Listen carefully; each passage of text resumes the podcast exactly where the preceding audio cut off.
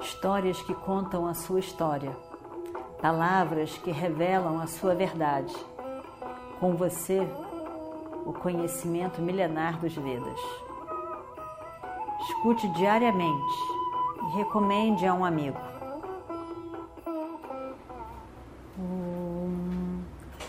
Vakratunda Mahakaya Suryakoti Samaprabha Nirvignam Kurumedeva Sarvakaryeshu Sarvada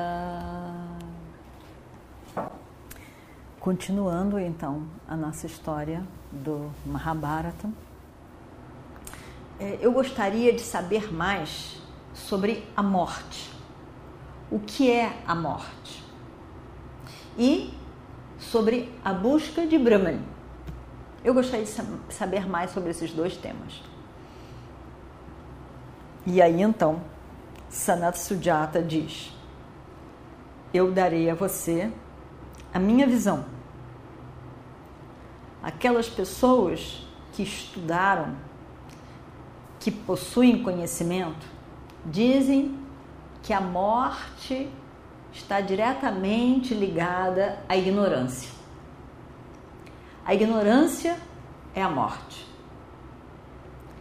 O conhecimento é a ausência da ignorância. O conhecimento é imortalidade. A morte não destrói. Quer dizer, a morte não é algo que vem destruir alguma coisa. A morte é alguma coisa que não dá para ser definida claramente. Evidentemente que existe a morte como aquela que é vista através de Yama Dharmaraja, que destrói as coisas, que transforma constantemente. A morte, conforme a gente vê no mundo, a transformação, a destruição, uma forma desaparece aquilo é a morte. Esse corpo desaparece, isso é a morte do corpo. Evidentemente que isso existe. Mas a morte está ligada à, à ignorância. A ignorância do absoluto Brahman porque enquanto não se conhece Brahman, que é o absoluto, que é o imortal, tudo que se conhece é transformação e, e, e morte. A morte, na verdade, está na forma diária de raiva. A raiva destrói, a raiva mata, a raiva acaba a ignorância, então krodha, a vidya, a ignorância, e lobha, o desejo desenfreado pelos objetos.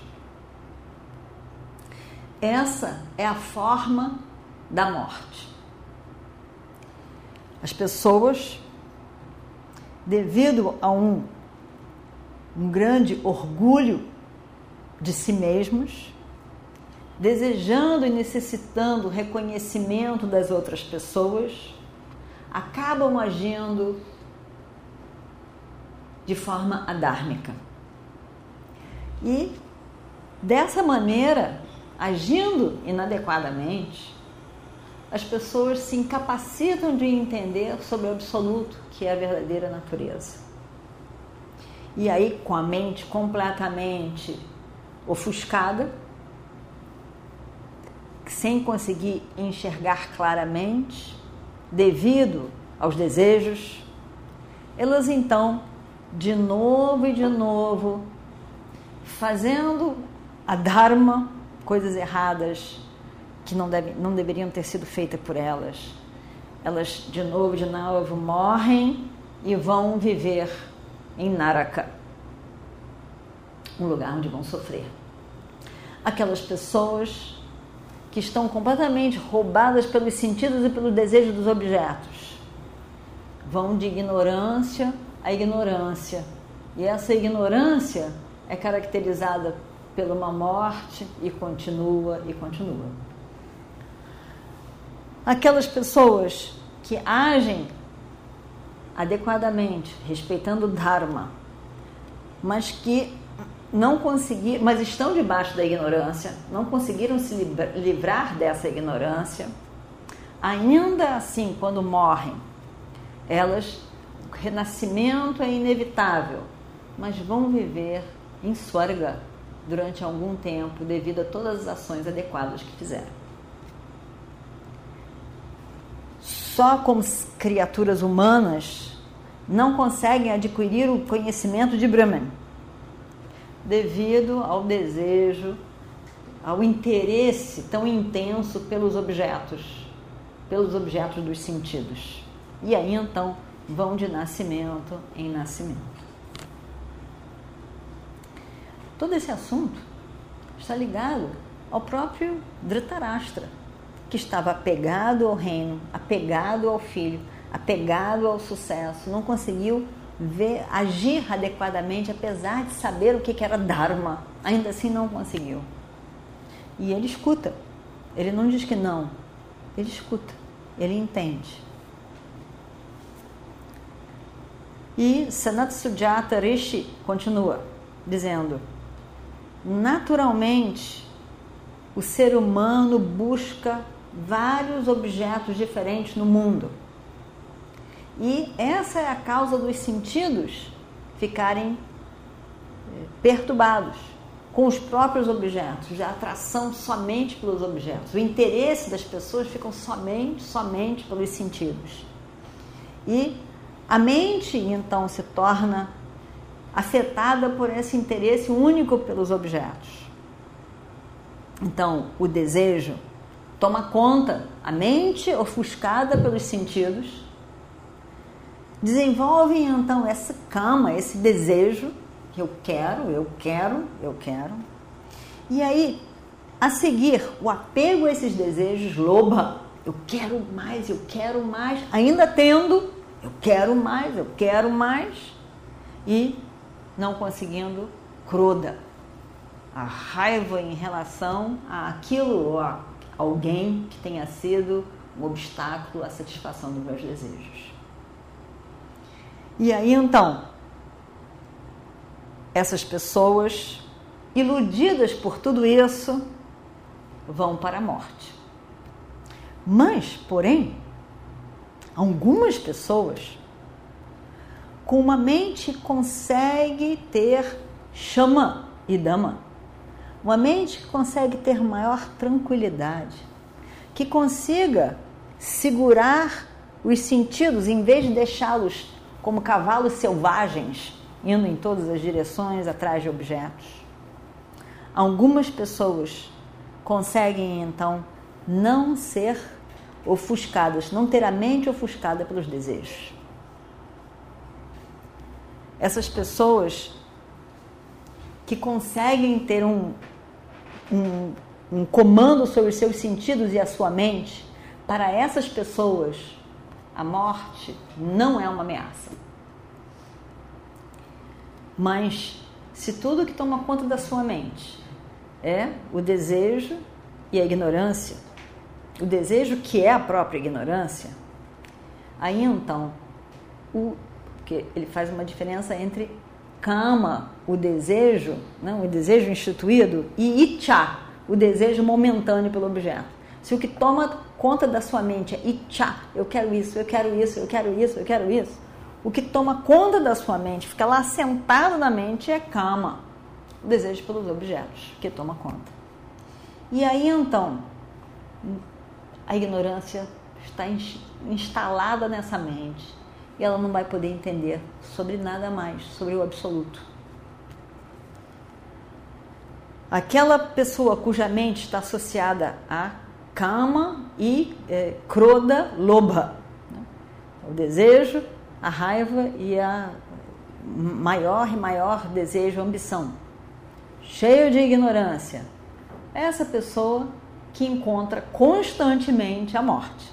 É o que é, Dhritarashtra estava perguntando. O que é a morte? A morte não é você morrer. A morte não é a morte do corpo. A morte é você se perder. Você se perde de você mesmo. Você não se perde, não se encontra fica lá perdido no meio dos objetos, só pensando em objetos, satisfação dos, dos sentidos, nada mais. É essa pessoa que não conhece nada além disso, que, que morre. E morre constantemente, não morre uma vez, não, morre constantemente. A cada momento morre, por fim, deixa esse corpo, morre, nasce de novo e tudo continua. Mas aquela pessoa que tem uma clareza, ela não precisa de ter medo da morte. A morte não a apavora. Esse corpo pode sofrer a destruição. Mesmo, mesmo havendo conhecimento, o corpo pode morrer, mas não existe o pavor da morte. Dhritarashtra diz: qual é o objetivo? Aqui ele vai usar duas palavras. Qual é o objetivo de tapas? Então Dhritarashtra pergunta: qual é, por que, que alguém faz tapas? Tapas é uma sese, uma disciplina. Né? E maunam. O que é maunam? Maunam é silêncio. Então, é, o que é tapas e o que é maunam? Eu já ouvi falar que existem dois tipos de maunam. Uma mauna é não falar. E outra maunam é você não ter o impulso de falar. Um é você está bem afim de falar. Não fala. Às vezes até não fala, mas faz gestos. Só não, uh, não fala. Mas, de alguma maneira, fala, que a mente está lá pensando milhões de coisas.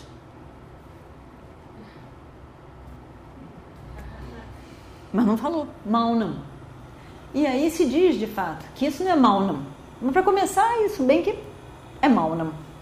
Mas verdadeira mal não é mental. Você não ter essa necessidade de ficar falando o tempo todo, ficar falando o tempo todo a capacidade de ficar em silêncio, a capacidade de ficar com você mesmo. Então, Dhritarashtra pergunta: qual é a superior? Pode uma pessoa, eh, através de maunam ou através de tapas, alcançar um silêncio, uma quietude e, por fim, alcançar o conhecimento de Brahman? Como que deve ser feito isso? E o Rishi diz: e vamos ver o que acontece no próximo capítulo. Om Shri Guru Bhyo Namaha Harihi Om